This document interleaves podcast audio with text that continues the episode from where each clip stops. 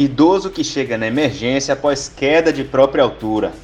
Paciente para estar sempre atento. Vamos observar.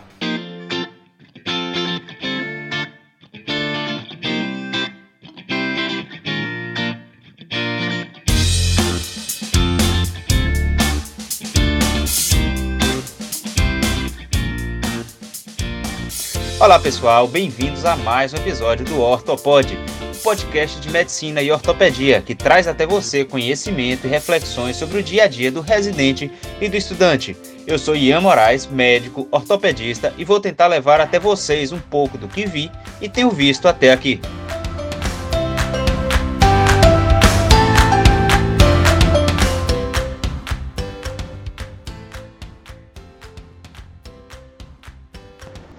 Hoje vamos falar sobre fratura do odontoide. É a fratura mais comum de C2, a segunda vértebra cervical. Ela ocorre em até 27% das fraturas cervicais, sendo mais comum em idosos. Queda de baixa energia.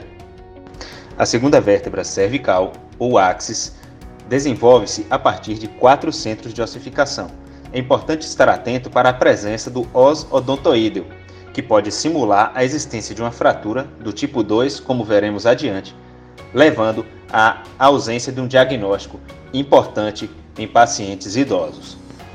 É importante estar atento, pois é também muito comum em crianças, idade média de 4 anos, que podem também ser confundidos com centro de ossificação na região do odontoide.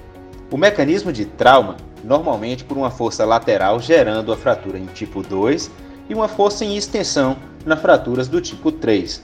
Os principais deslocamentos podem ser posterior, ocorrendo na hiperextensão associada ao deslocamento, sendo o deslocamento anterior o mais comum.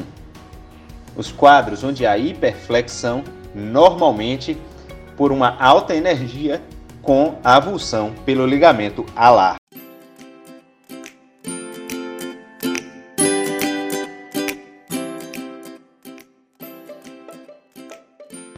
Um ponto importante é a baixa incidência de lesão neurológica.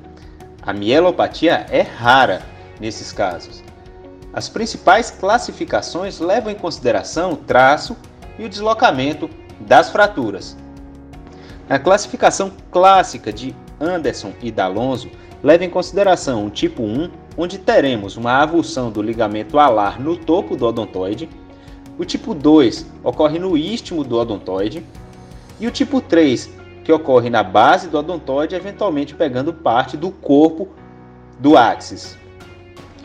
Como a grande maioria dos quadros cirúrgicos ocorre nas fraturas tipo 2, para identificar melhor quais os pacientes que devem ser submetidos a cirurgias, algumas classificações subdividem esse tipo 2.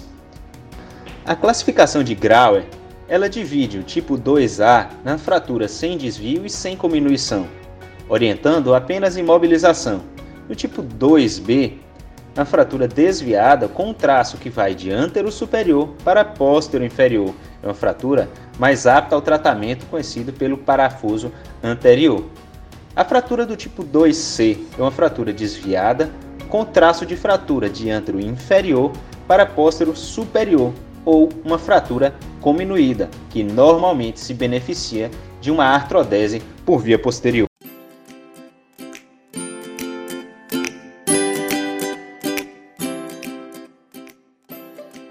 E assim falamos do tratamento, que pode ser conservador ou cirúrgico. Nas fraturas do tipo 1, do tipo 3, a tendência maior é de tratamento conservador, na maioria dos casos. Pacientes idosos com baixa demanda, por exemplo, são tratados de maneira principalmente conservador, com halo veste ou um colete rígido. É importante estar atento aos fatores de risco para pseudoartrose, pois eles estão relacionados à indicação de tratamento cirúrgico. Assim sendo, as fraturas do tipo 2, com um desvio maior que 6 milímetros, geram uma taxa maior que 50% de pseudoartrose. Um gap maior que 1 milímetro, uma angulação maior que 10 graus, além de atraso no tratamento, podem indicar tratamento cirúrgico. No tratamento cirúrgico, Nas fraturas do tipo 2, com o padrão de fratura de ântero superior para póstero inferior, permite a fixação com o parafuso anterior. Nos outros casos, a artrodese posterior costuma ser mais indicada.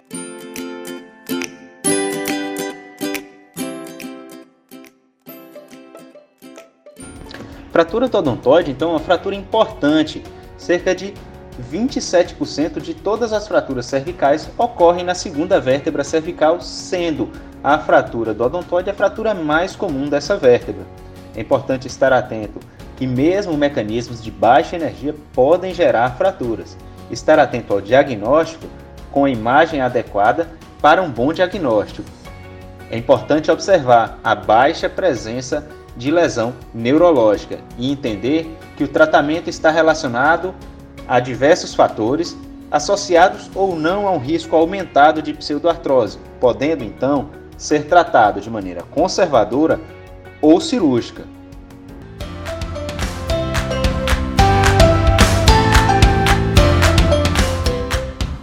É isso, pessoal. Agradeço a vocês que estão nos acompanhando. Compartilhe este podcast e ajude a levar conhecimento ortopédico aos médicos, residentes e estudantes. Ortopedia é matéria básica para o médico.